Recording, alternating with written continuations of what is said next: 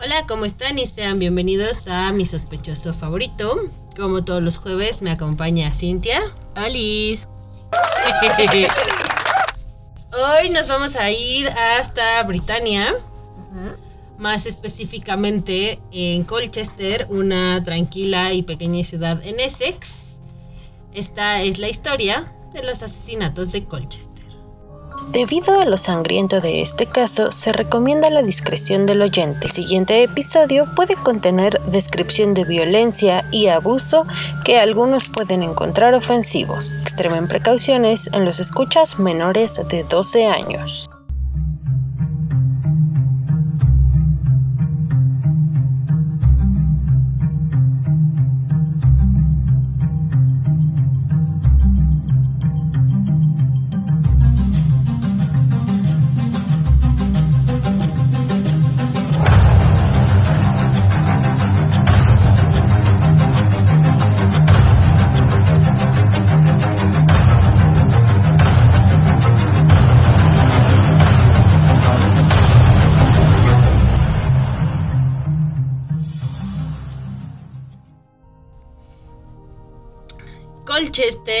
Es una pequeña ciudad a unos 90 kilómetros al noreste de Londres. Este es el sitio donde se ubicaba antes Camulodunum, que fue la capital de la tribu celta de los Trinovantes y es la ciudad más antigua de Inglaterra. Eso lo explica todo. En la madrugada del 29 de marzo del 2014, Colchester fue sacudida por un sorprendente y brutal descubrimiento. Encontraron el cuerpo de un hombre apuñalado hasta la muerte en Castle Park. Castle Park está bien bonito. Me imagino. Tiene un castillo en medio. Me imagino más o menos cómo ha de estar porque casi todo por allá es muy pintoresco a veces. Casi todo. Pero aparte Essex está como... No todo. Mira, ya viste, y tiene este castillito en medio, y tiene jueguitos y así. Wow. Está súper bonito. Está muy coquetón. Dije, ¿me podrán rentar una habitación ahí? No lo creo, pero pues puedes intentarlo. Voy a preguntar, oigan, ¿cuánto me rentan? La banquita enfrente del, del castillito. La víctima del ataque era James Atfield, un hombre de 33 años, padre de cuatro hijos. Iban a ser, iba a ser padre de cinco, pero pues se murió. Ya no fue. No, o sea, en el momento en el que se murió, Su esposa está embarazada. sí. Porque tiene una historia medio rara. Ok. Jim, como le decían su familia y amigos, había sufrido una lesión cerebral en un accidente de tráfico unos años antes, por la cual había per- perdido su movilidad y obviamente pues afectaba su raciocinio. Pues sí. Él fue atacado frenéticamente al punto que había más de 100 heridas de apuñalamiento, algunas de estas súper, súper crueles porque le apuñalaron los ojos, los dos ojos. Creo que sí lo odiaban demasiado. Para cuando fue brutalmente asesinado, James ya había logrado un chorro de progreso en su recuperación y estaba tratando de recuperar la normalidad de su vida. Estaba a punto de reingresar a la vida de sus hijos. Debido a su a su lesión cerebral por lo del accidente, la mamá y sus hijos porque nunca se casó con ella, o sea, como que se juntaron y tuvieron a los era hijos. como su pareja nada más. Ajá. No era su esposa como tal. este, pues ella no quería que los niños convivieran tanto con él, porque él no tenía como, como recolección de, de su vida con los hijos y así, pero pues obviamente por, por la lesión cerebral, no es como que él haya No es como de, ay, sí, no, no, a, voy a hacer como que no tengo hijos. Ajá. Entonces por esto ella también decidió que pues no era tan padre para los niños. Verlo así. Entonces lo que pasó fue que ella se alejó mientras James se recuperaba, terapias y todo esto. Y ya justo como por esa época, ya su, su terapia estaba muy muy avanzada, él ya estaba como mucho mejor. Y estaba a punto de pues reintegrarse a la vida de sus hijos. Mm. Vaya, vaya, no lo dejaron. Entonces, la noche del asesinato de Jim Atfield, él había estado bebiendo en un bar allá en Colchester. Y era O bastante... sea, estaba medio maldito, pero sí sabía tomar. Ajá. Eso no se le olvidó nunca. A sus hijos Jamás. sí, pero jamás cómo beber. Entonces Jim estaba bebiendo en un bar ahí en el centro de Colchester. Igual también no yo no creo que haya como mucho que hacer. Pues quién sabe, uno siempre dice, no creo que en tal lugar haya mucho que hacer, pero tú, no- tú que sabes, no vives en ese, en ese lugar. Es como, aquí donde vivimos, luego decimos, pues no hay mucho que hacer, pero Sí, bueno. Pero pues igual que hay quien no tiene su forma de divertirse y la de él era ir a beber solo. Y o sea, ya era como una rutina bastante normal. para él. Ajá, de hecho ese día en la noche se iba a ver con su hermana, pero él al final como que le canceló. Ah, Y la hermana así como que le, le mandó un mensaje como de, oye, pues eso no está chido, me cancelas, así como, pues medio upset, ¿no? Así como, ay, no está tan padre. Sí, pero bueno, está bien, te lo Ajá. paso. Pero entonces James, o sea, ya llegó al punto en el que dijo, ya me voy a mi casa, ya me bebí mis 3, 4 cervezas, ya me voy. Vais. Y entonces decidió cortar camino cruzando por Castle Park. O sea, Podría haberlo rodeado, ajá, podía haber tomado otra ruta por completo. pero dijo, me voy por aquí. Y durante este camino probablemente perdió el conocimiento o se desmayó porque estaba muy borracho o a lo mejor su lesión cerebral hizo que pues como que se durmiera o algo así. El chiste es que estaba como acostado en el pasto durmiendo y am, fue atacado en ese momento. No sé cuándo se quedó dormido. Ajá. O sea, realmente no había como un motivo para el ataque. Simplemente se quedó jetón, iba pasando el vato este, bata, bata, mujercilla, mujercillo, eh, hombrecillo, hombrecilla, como lo quieren llamar, y dijo, ¡boom! Eres mi víctima el día de hoy. Ajá, haz de cuenta, así tal cual, súper al azar. Y cuando fue encontrado, eh, pues seguía vivo. Órale, Seguramente estuvo ahí como agonizando. agonizando, entrando y saliendo de la conciencia, muerto de dolor, desangrándose. Yo creo que llega un punto en cuando ya te estás desangrando que ya no sabes si te duele o no te duele, ya más que estás como como flotando. Ajá. Pero en ese momento, obviamente lo que más parecía aterrador es que pues James era una persona pues vulnerable, ¿no? O sea, tenía su lesión cerebral. Realmente no tenía ningún problema con nadie, porque ni siquiera con su exmujer, que uno pudiera pensar, bueno, a lo mejor por los niños, O algo, por el estilo. No tenía deudas, Algún motivo. no había así nada específico para que uno dijera, Ah, por Ah. eso te atacaron. Exacto. Afortunadamente hubo una cobertura muy extensa del asesinato en la prensa británica, pero desafortunadamente eso no detuvo al perpetrador. Porque tan solo tres meses después del asesinato de Jim Matfield, un montón de actividad policíaca se empezaba a registrar en la zona del campus de la Universidad de Essex, donde encontraron el cuerpo del estudiante de 31 años, Nahir Almanea.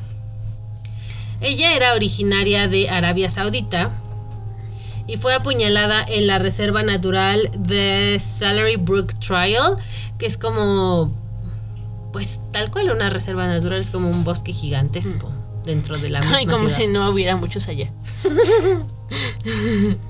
Este estaba camino a la universidad donde estaba, eh, a donde iba Nahid. Ella había llegado a Britania en 2014, a principios de 2014, para estudiar una parte de inglés que le requería su doctorado. Estaba estudiando un curso de inglés en la Universidad de Essex. Lo que hace todavía más tráfico, más tráfico, bueno, es un trágico tráfico. un trágico tráfico. Lo que hace todavía más trágico el deceso de Nahir, no quiere decir que el de Jim no lo sea, es que ella acababa de llegar a Britania hacía seis meses. Poquitito. O sea, tenía seis meses en el país y Boom. la asesinaron. Ella siempre era acompañada por su hermano, porque estaba viviendo ahí con ella en Britania. Y entonces el único día que no estaba su hermano con ella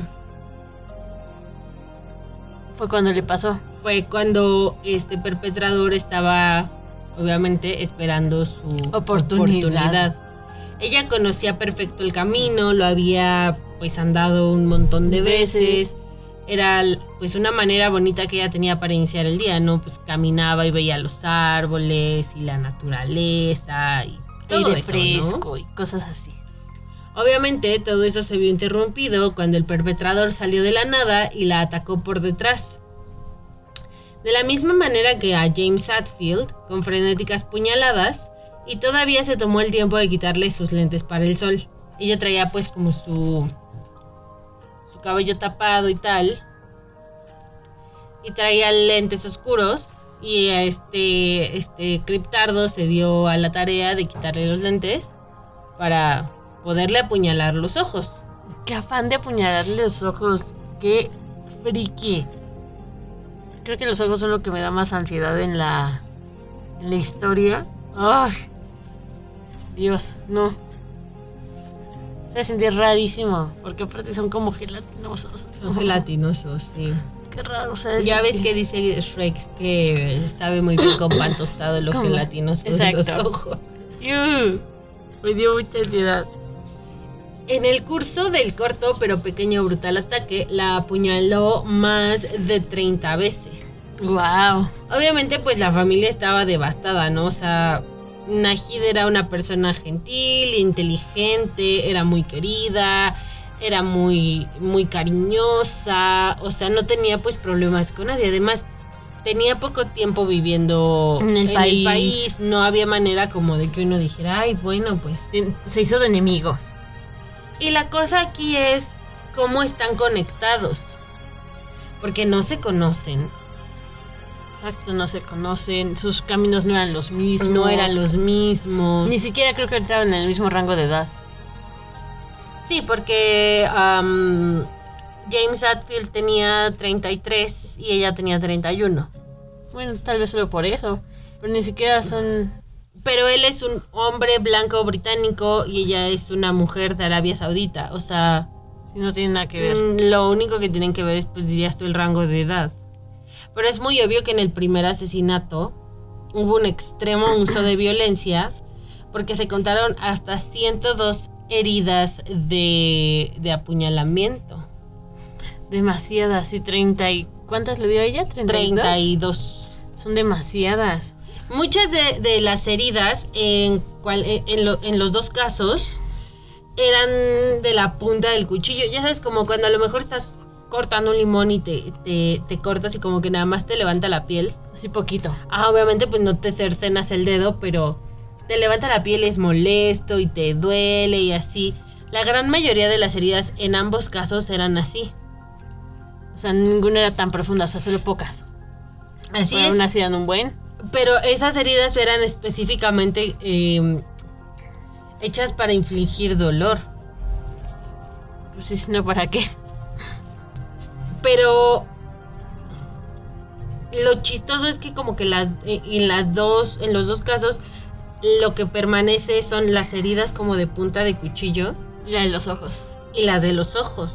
A los dos les apuñaló los ojos, casi casi como si quisiera refinar su técnica en el segundo asesinato. Puede ser. ¿no? Así como de, ok, en el otro le di tantas, e hice esto, hice aquello. Y Ahora no voy a hacer no esto, voy a hacer voy a esto. hacer esto. Exacto. Pero aún así suena como que alguien está muy malito de su cabeza. Sí. Pero es que realmente no se sabe hasta dónde realmente fue planeado. ¿Y hasta dónde fue como al azar? Sí, porque, o sea, cómo los escogió, quiénes eran. Yo, Digo que a lo mejor solo iban pasando, o sea, súper random, así. Sí. Eh, bueno, no tengo nada que hacer. Lo que sí, pues, es bastante escalofriante es que a las dos personas les apuñaló los ojos. Sí, eso está súper extraño. Aparte fueron los dos ojos en las dos personas. Igual también era un ogro y se lo iba a comer con pan. En este caso, pues podría considerarse hasta este punto como el nacimiento de su modus operandi.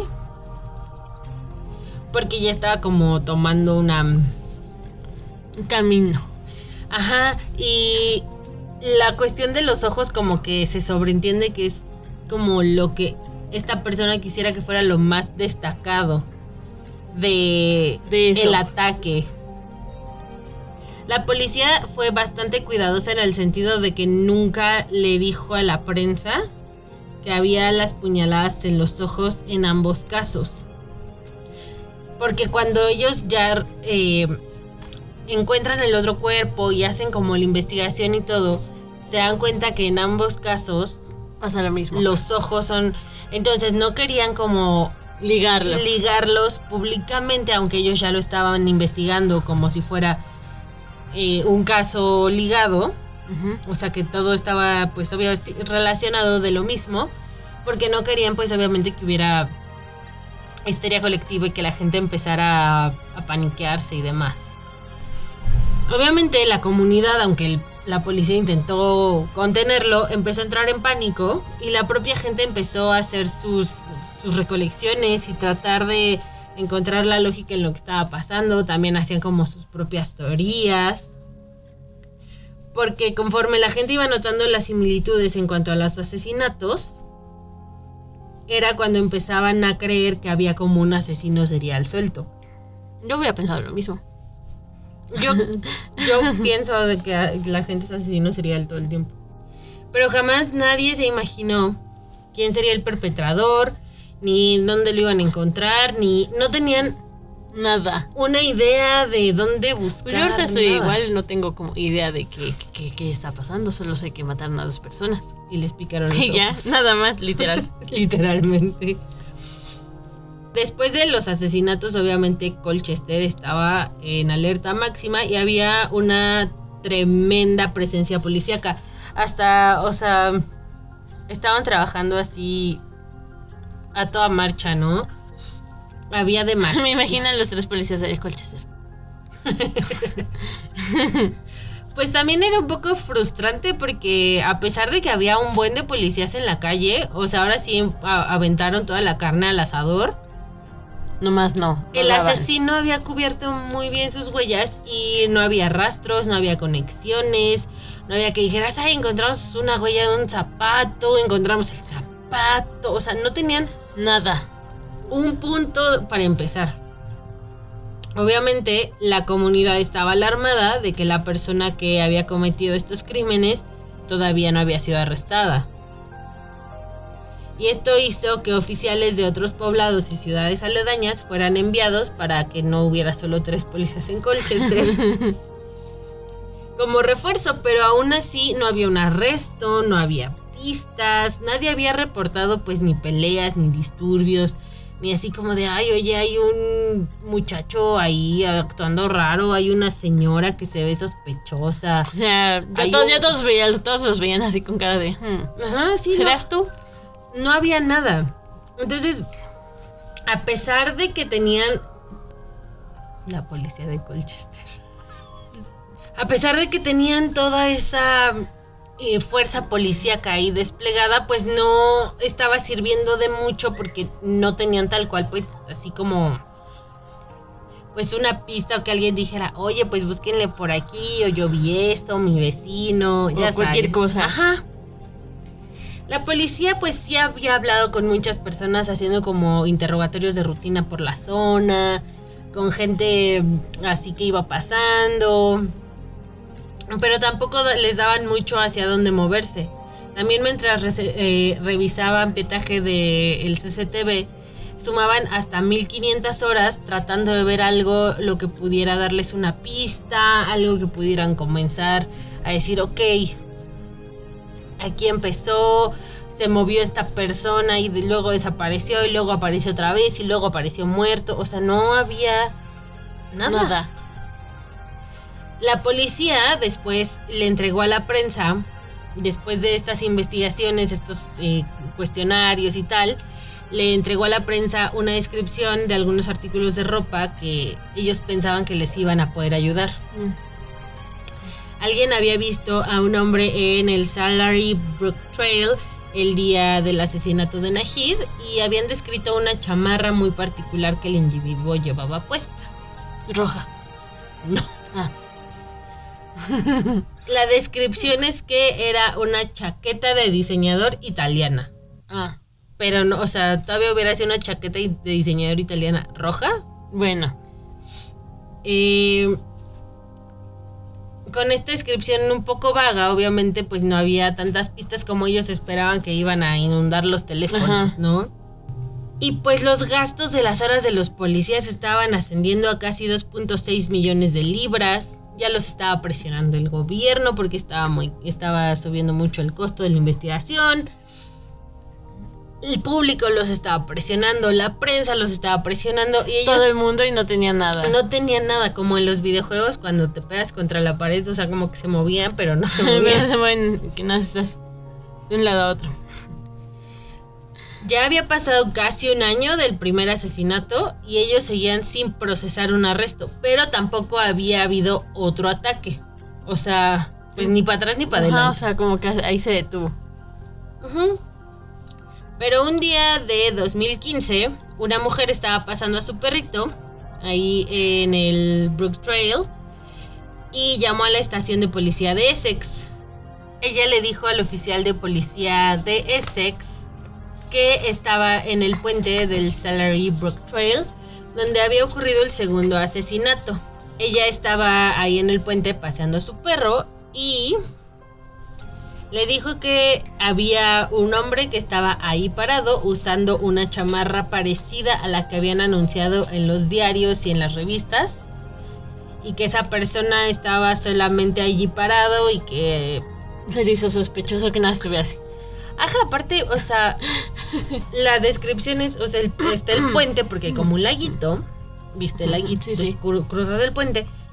Y esa persona estaba como en los arbustos bajo el puente. Muy sospechosamente. ¿Qué vas a hacer en los arbustos bajo el puente? Si es hombre, tal vez pipí. O si eres un troll, estás esperando que te resuelvan un acertijo. Exactamente. Pero no creo que estabas... sea un troll. No, no era un troll. Entonces, cuando la policía llegó, eh, primero se acercó un oficial desarmado y mientras esto ocurría, mientras llegaba la policía, la mujer ahí se quedaba y estaba como, o sea, si veía gente pasar, los advertía así como, oigan, Mejor ni se pases. acerquen porque ahí está ese dude y se ve súper creepy, está súper Ya ven cómo está la situación. No han arrestado a nadie, etcétera. Entonces, la verdad, la señora se merece una super medalla porque... Dijo, yo aquí de chismosa, pero yo aquí lo salvo a todos. Exacto. Cuando te digo que la policía lo encontró debajo del puente, pero pues no estaba haciendo pipí como tú habías dicho. yo hubiera pensado que estaba haciendo pipí. Y tampoco era un troll, porque no le pidió ningún acertijo a la policía. Estaba usando guantes de látex y ella declaró más adelante que había visto maldad pura en sus ojos. Yo asumo que a ella no la atacó porque venía el perro. Puede ser. hubiera hecho un montón de ruido, Ruido. hubiera ladrado, porque pues obviamente el perro hubiera ladrado porque le están haciendo algo a su dueño y hubiera llamado la atención. Sí, yo creo lo mismo.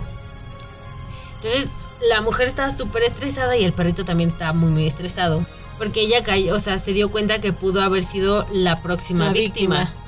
O sea, pero entonces hablaron con este vato. Así es, encontraron bajo el puente a James Fairweather, un niño de 15 años, y lo arrestaron porque tenía en su posición, en su posesión, perdón, posición, Posesión. en su posesión un arma punzocortante.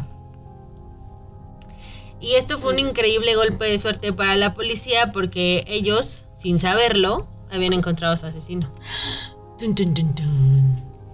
Y En el obviamente capítulo de hoy, asesinos tontos. en asesinos tontos. Obviamente, este, la señora pues también se sintió pues como asustada pero aliviada porque, Dijo, o sea, a lo mejor sí es este vato. ajá, o sea, ya después cuando obviamente se empezó a, a- a dar la información a la prensa, a los medios, la señora haber dicho como de, oye, qué padre, ayuda a salvar un, o sea, a cuantas personas más, pero yo pude haber sido la de próxima, ajá. No, porque llevaba a mi perrito. Sí, exacto, tengan perritos. Es el consejo del día de hoy. tengan perritos. Entonces él fue llevado a la estación de policía y el interrogatorio estaba pues dirigido a la, a la posesión del cuchillo, ¿no? Así como de, oye, ¿por qué Como, ¿por qué esto? tienes? ¿Estás cortando ramas o, o qué onda, ¿Qué no? Cuéntanos. Ajá, pero él les dijo, no, ¿qué creen? Es que yo maté al otro señor y a la muchacha de Arabia Saudita.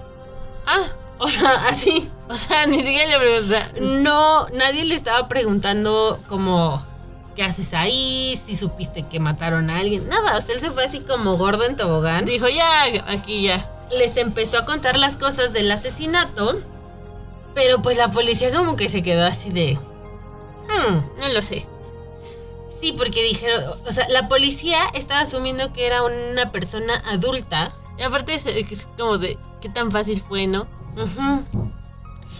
De a lo mejor dijeron como de, ay, no, seguro es como... Pues leyó de los asesinatos Y dijo, soy yo. Ajá. Pero pues obviamente la policía te digo que asumió que había sido una persona adulta, el autor de los asesinatos, por la ferocidad de los ataques. Sí, yo también había pensado lo mismo, pero pues no lo sé. Pero entonces James les empezó a escribir con detalle lo que había hecho. Incluso como que se levantaba en, el, en la sala de interrogatorio y les decía cómo había apuñalado a, A cada uno.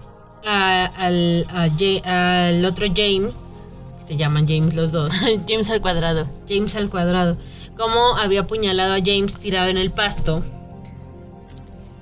Eh, de hecho, información mm, de lo que dijo sobre Nahiri no hay porque la familia no lo permitió.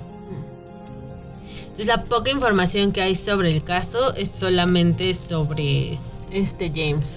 el otro James, ajá. Entonces, él les dijo la parte clave que ellos no habían publicado, lo de los ojos. Entonces fue cuando dijeron, Sí, es este "Ok, vato". lo tenemos. Qué vato tan más raro y bobo. No sé. James Fairweather era pues como un poster boy, ¿no? Era súper buen niño, era bueno en la escuela, tenía hobbies normales, que bicicleta, que Fútbol. Cosas así. Le gustaba jugar dardos, incluso iba como a un club de dardos, que yo no sabía que existía eso, pero pues Hay club para todo. Britannia, ellos son muy raros. Eh, iba al club de dardos con su papá y en este club de dardos la gente hablaba muy bien de James, decían que era un niño muy bien portado, que era como un ratón de biblioteca, que no hacía mucho ruido, que no había pues nada, ¿no? O sea, ni siquiera daba tanta lata como para que se levantaran las cejas por su comportamiento. Si revisamos como su infancia, no hay señales de trauma, de negligencia. Se llevaba bien con sus papás. Su abuela que lo todo quería bien, por mucho. así. Ajá, o sea, tenían como una infancia normal. Pero digamos que a principio de su adolescencia, como en la preadolescencia, se empezaban a ver señales de comportamientos un poco más raros. Como todos los adolescentes. Ajá, o sea, pero pues igual también sus papás yo creo que no le dieron como tanta, tanta importancia. Así que porque dicho, eh, adolescencia. adolescencia. Supuestamente lo buleaban demasiado por el tamaño de sus orejas y le ponían apodos como Dumbo, super originales. Qué originales los morros. Y también le decían que él era la FA Cup. Yo tuve que buscar qué era eso.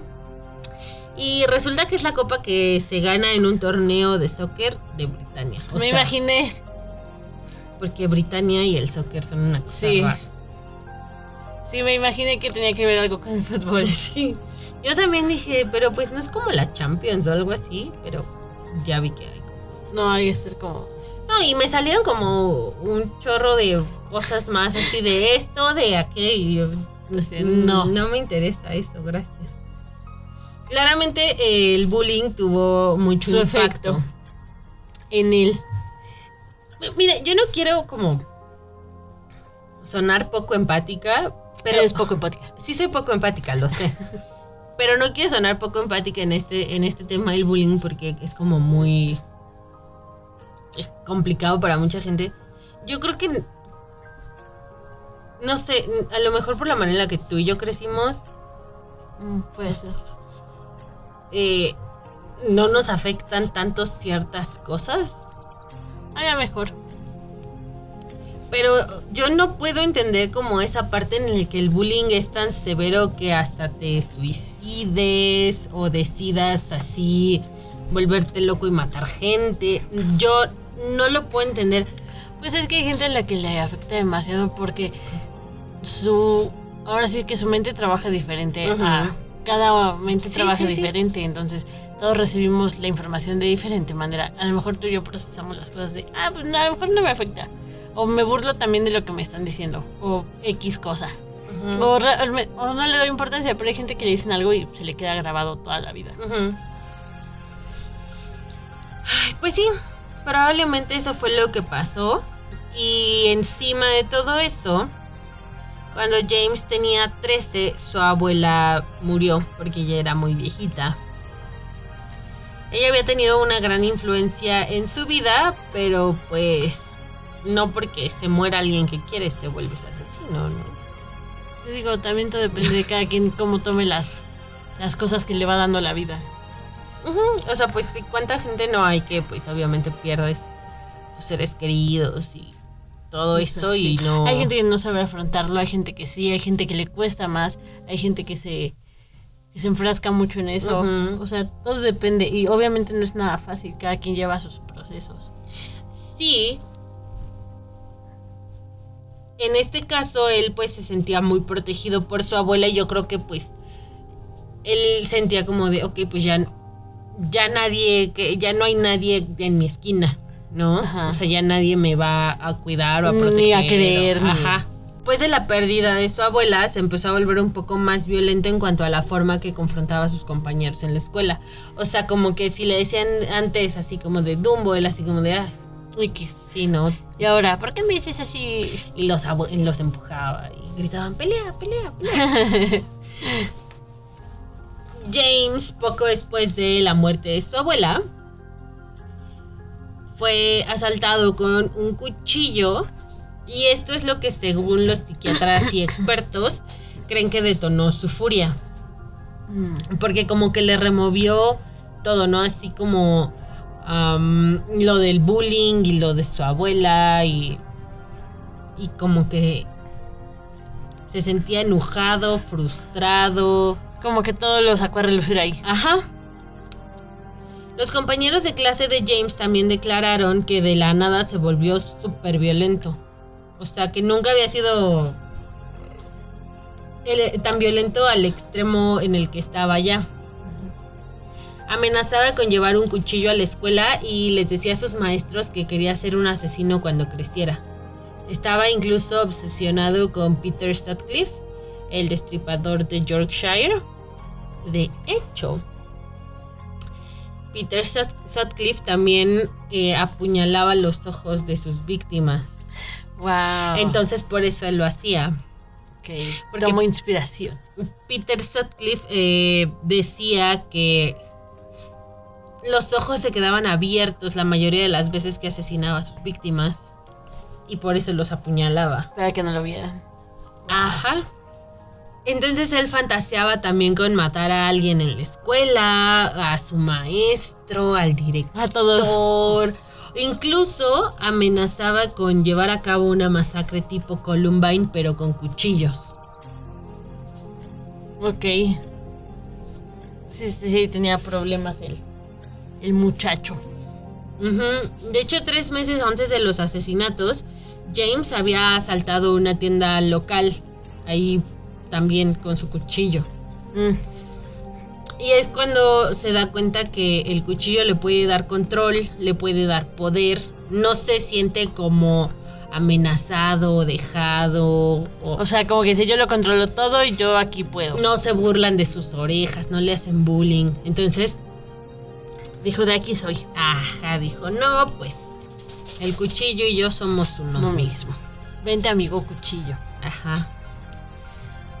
Cuando arrestaron a James no se le dio prisión preventiva.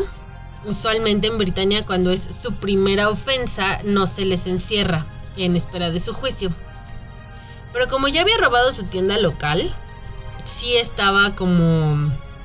En probación.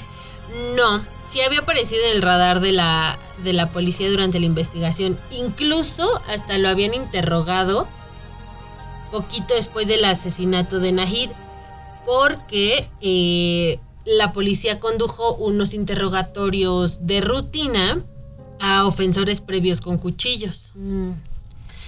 Y lo interrogaron. Lo interrogaron, pero en este caso su mamá fue quien lo cubrió o quien le dio como digamos la coartada porque ella ah, le habló por teléfono y le dijo como, hey, los policías te están buscando porque están haciendo un interrogatorio para Saber qué onda. esto es rutina y tal. Eh, pero pues yo ya les dije que estuviste aquí en la casa todo el día y no sé qué. Porque la señora genuinamente creyó que su hijo estaba en su casa. Siendo que no. Ajá.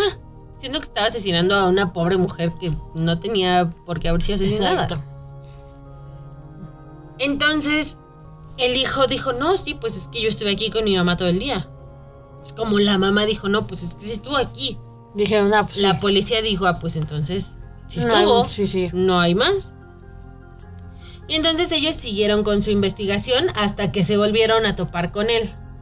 Cuando lo, encontraron. arrestaron abajo del puente. Cuando lo estaban interrogando, lo que destacó más para la policía es cómo estaba él así como súper plano y sin emociones mientras les contaba cómo había atacado a las dos personas. Entonces, mientras les contaba cómo había atacado a las dos personas, se siente hasta como desapegado. Así como...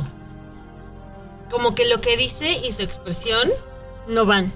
Ajá, o sea, como que su voz te indica como que sí disfruta lo que te está diciendo, pero su expresión está así, muerta. Ok. Como droopy. Como Drupi. Estoy muy feliz y así, ya sabes. Es obvio durante el interrogatorio también que si no lo hubieran atrapado, él hubiera escalado muy rápido a cosas peores. Porque, o sea, como que sí se ve, o sea, hasta los ojos se le ven como que sin vida. Así como de. mm, Ajá, porque ni siquiera le, le rebota la luz en los ojos, rarísimo. Está muy raro. Ese mismo día lo acusaron de los dos asesinatos y la noticia se esparció como wildfire de que había sido un niño quien había cometido los asesinatos. La atmósfera pues era de incredulidad, ¿no? Así como, ¿cómo un niño de 15 va a poder matar a dos personas adultas? Los niños están loquitos. Sí, Los niños tienen problemas. Los niños son horribles. Cuando la policía buscó en sus casas, eh, en, en la casa de, De este niño. de este muchacho, se encontraron un montón de películas porno, pero, o sea, de esas porno que son violentas, no snuff, Ok. porque no eran tan, tan, Mm, más como de. pues más como de porno sangrientas. Ok. Y otra cantidad más de películas como súper violentas de, de muertes y pistolas y explosiones y pues digamos cosas hasta cierto punto normales para un niño de 15. Mm. O sea, películas porno, sí. Películas violentas, Eh, sí, también. Pero también encontraron una, una gran cantidad de cuchillos. Encontraron juegos de computadora súper violentos. Y también se dieron cuenta que pasaba muchas, muchas horas solo, que nadie le, le revisaba su navegación por internet. Porque ambos de sus padres trabajaban. mm, Y dijo, de aquí soy. Ajá, entonces cuando regresaba de la escuela, Se ponía a buscar cosas. horas en el internet, viendo cualquier cantidad de cosas, jugando los videojuegos más violentos que se pudiera encontrar. Que, ojo, no que juegues videojuegos violentos quiere decir que seas una persona violenta o te vayas a convertir en un asesino violento. Exacto, no tiene nada que ver. Pero en este caso, pues sí, sí le afectó. Sí. Muy específicamente en este caso. 11 meses después de su arresto, su juicio tendría lugar en la corte de Guilford, cerca de donde estaba detenido en una unidad psiquiátrica. El juicio duró solamente dos semanas y durante este su defensa se colgaba de su estado mental. Pero como él había admitido los asesinatos sin que le preguntaran, Lo condenaron. La fiscalía pues tenía un caso relativamente fácil para probar su culpabilidad. Lo único que tenían que hacer es probar que James tenía la capacidad mental de procesar que lo que estaba haciendo estaba mal. Mm. La defensa quería mostrar lo contrario, obviamente, Para poder mantenerlo libre. Porque aparte durante el interrogatorio, él juraba y perjuraba que eran voces lo que le decía que matara. Oh, Y que las voces se reían y se reían cada vez más y que le decían que tenía que dar un sacrificio porque si no las voces iban a venir por él. Y que cuando vio a James, al- a James el de 33, le dijo, eh, es él, es él, mátalo, mátalo, mátalo. Pero eso, so- o sea, él sostuvo eso todo el tiempo, todo el tiempo. Pero pues realmente los psiquiatras que lo evaluaron, lo evaluaron cuatro psiquiatras.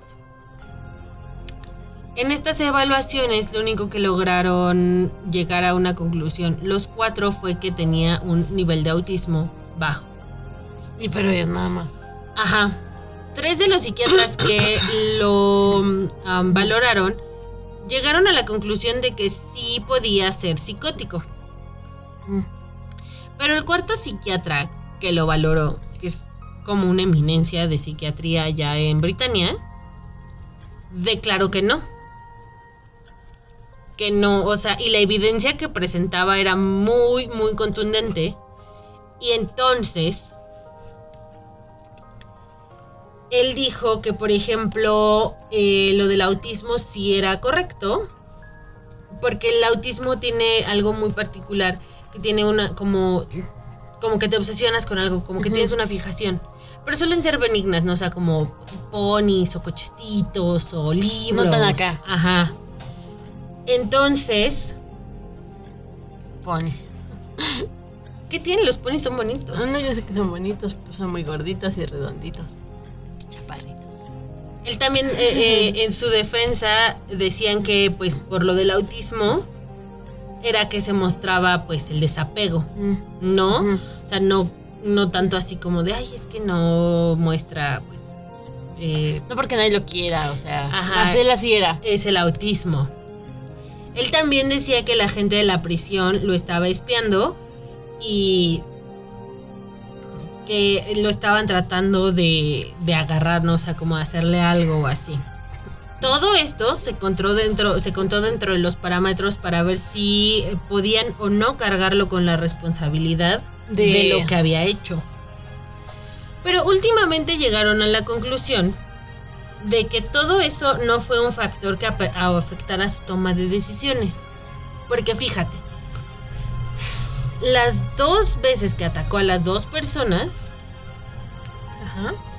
se escondió, llegó con guantes, Sabía lo que hacía. no dejó una sola identificación o algo que lo pudiera regresar a él, porque él sabía, Que lo que estaba haciendo estaba mal. él sabía que sus huellas estaban en el sistema de la policía por el asalto a la tienda. Entonces a huevo que sabía que lo que estaba haciendo estaba mal. Los psiquiatras, te digo que lo revisaron cuatro. Tres de ellos dijeron que ellos sí creían que James tenía psicosis, pero el psiquiatra de la fiscalía decía que James mentía acerca de las voces. La fiscalía creía que había planeado los asesinatos y que eran extremadamente similares como para ser un producto de un ataque psicótico. Psicótico. Psicótico. Psicótico. Yo también lo creo. Ya escuchándolo así, yo también lo creo. A lo mejor uno, Uno, órale, pero Uno ya te dos. creo. Y pon tú que el segundo también puede ser que apuñalas, porque pues cuando estás psicótico pues no sabes bien qué onda, pero los ojos es muy específico. Ajá. Y más, y aparte, si estás en estado psicótico, no te pones guantes. Exacto. No cuidas que no dejes algún rastro. O sea, no. Es. No. Si estás Este en un ataque psicótico es ahora sí que suena feo porque te vuelves el demonio de Tasmania, o sea, no sabes qué estás haciendo y Y hace las cosas. Ajá.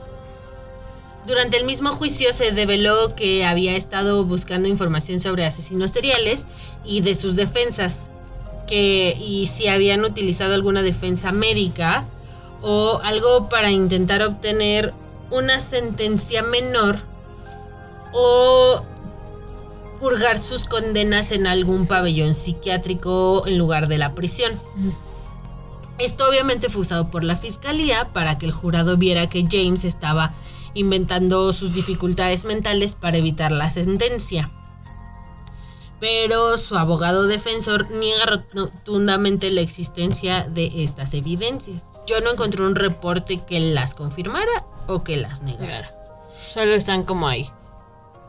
Pero también, o sea, si buscas, por ejemplo, información sobre asesinos seriales, no necesariamente tienes que buscar su defensa. O sea, si te metes a la página de Wikipedia de, no sé, de Rodney, de Rodney Alcala, te aparece qué tipo, este, qué, qué utilizó su defensa, cuál fue el argumento. No necesitas poner qué defensa utilizó Rodney Alcala, o sea, no necesitas ser tan específico en la búsqueda, solitos los artículos te lo arrojan. Entonces por ahí puede ser que sí le haya salido la idea. Puede ser, puede ser con las dos partes en extremos opuestos, pues obviamente el público y la prensa no tenían una idea clara de qué era lo que iba a pasar en cuanto a la sentencia del juicio, porque hay veces que como que se inclina más hacia un, lado. En este caso, afortunadamente, el jurado no creyó sus cuentos de las alucinaciones y el 22 de abril de 2016, tres meses antes de que él cumpliera 18 años, el jurado, en una decisión unánime, encontró a James Fairweather, ahora apodado el asesino serial más joven de Britania, culpable de los dos asesinatos. Vaya, vaya. Fue sentenciado a 27 años de prisión por un juez, que sería lo equivalente a un juez de la Suprema Corte. Allá en Britania y fue trasladado a una unidad de alta seguridad en un pabellón psiquiátrico hasta que su estado mental estuviera pues más estable para el juicio para pues ser soltado con la población general. Mm, Cuando llegara a este punto lo van a trasladar a otra instalación para purgar su condena. Bueno, entonces siquiera sí lo condenaron, porque sí sabía lo que hacía. Sí, claro. Aunque estaba morrillo, sí sabía lo que hacía. Claro que sabía lo que hacía la opinión general de la gente de Colchester era de alivio. La gran mayoría de las personas pues sentían que la sentencia sí iba con el crimen. Yo personalmente le hubiera dado cadena perpetua o la pena de muerte. Es que a lo mejor como era menor todavía no le podían dar tanto. Pues sí, pero igual lo encierras otros tres meses para que cuando lo sentencies ya, tenga los 18. Pero como cometió los crímenes cuando tenía 15, entonces... Sí, como muchos loopholes por ahí que no puedes como brincarte cuando son menores. No quiere decir que sean menos letales. A veces hasta lo son más. Son peores. También después se dieron cuenta que él juntaba los recortes de los periódicos, de lo que salía en la prensa. Sobre sus casos. Ajá, de sus asesinatos. Y que su defensa trató pero nunca logró fue que fuera condenado por homicidio involuntario. O sea, como de, ay, chin, me caí sobre ti, te maté. Ups, sí, perdón. Me caí sobre ti con mi cuchillo y me convulsioné sobre ti y te di 102 puñaladas. Y te apuñalé en los dos ojos. Sí, porque no controlaba mi cuerpo. O sea, eso era lo que estaba tratando su defensa de conseguir. Y no lo logró. Afortunadamente no lo consiguieron y tampoco consiguieron que se redujera su condena por la insanidad o que la purgara en una institución mental. Pues está en una prisión normal. Está en una prisión normal, lo equivalente a una prisión federal mm. en Britania. Eh, ellos no querían que estuviera en una prisión, digamos, normal, porque ellos juran y asumen que si su autismo se hubiera eh, diagnosticado antes, probablemente los asesinatos no se hubieran... Ajá. Lo dudo. Yo también lo dudo. Lo dudo mucho. De hecho, otra psicóloga forense en unos documentales que vi, ella también tenía la misma opinión, pero mi opinión profesional. de experto. Mi opinión profesional de experta en casos de crímenes Ah, es que digo- no. Sí, yo también digo que no. Siempre hubiera matado. Siempre, siempre. Para cuando James pueda verse por primera vez con el Comité de la Libertad Condicional, ya estará entrado en sus 40, tendrá entre 45 y 46. Y espero fervientemente que no lo dejen salir porque seguramente Lo volvería a hacer. va a matar de nuevo. Así es. Ah, yo también creo lo mismo. Yo no creo que eso sea de, ay, sí, estaba malito. No, sí sabía lo que hacía. 100%. 100% sabía lo que hacía. Súper sí. Y esta es toda la información que tengo para ti el día de hoy desde Colchester, donde no hacen colchas. Un poco decepcionada de que no hagan colchas, pero muy satisfecha de que lo hayan metido a la cárcel, al morrillo. Yo pensé que era Chinconcuac en Britania, pero no. Creo que no. No tienen esas grandes ciudades como Chinconcuac allá. Muchas gracias por escuchar esta nueva emisión de Mi Sospechoso Favorito. Eh, recuerden que encontrarán un par de fotografías en nuestro Facebook. Estamos como Mi Sospechoso Favorito. Y también recuerden que nos encuentran en Spotify, en Apple Podcast y en Google Podcast todos los jueves con nuevos sospechosos y nuevos casos. Ujú. Muchas gracias una vez más por escucharnos. Hasta la próxima. Bye.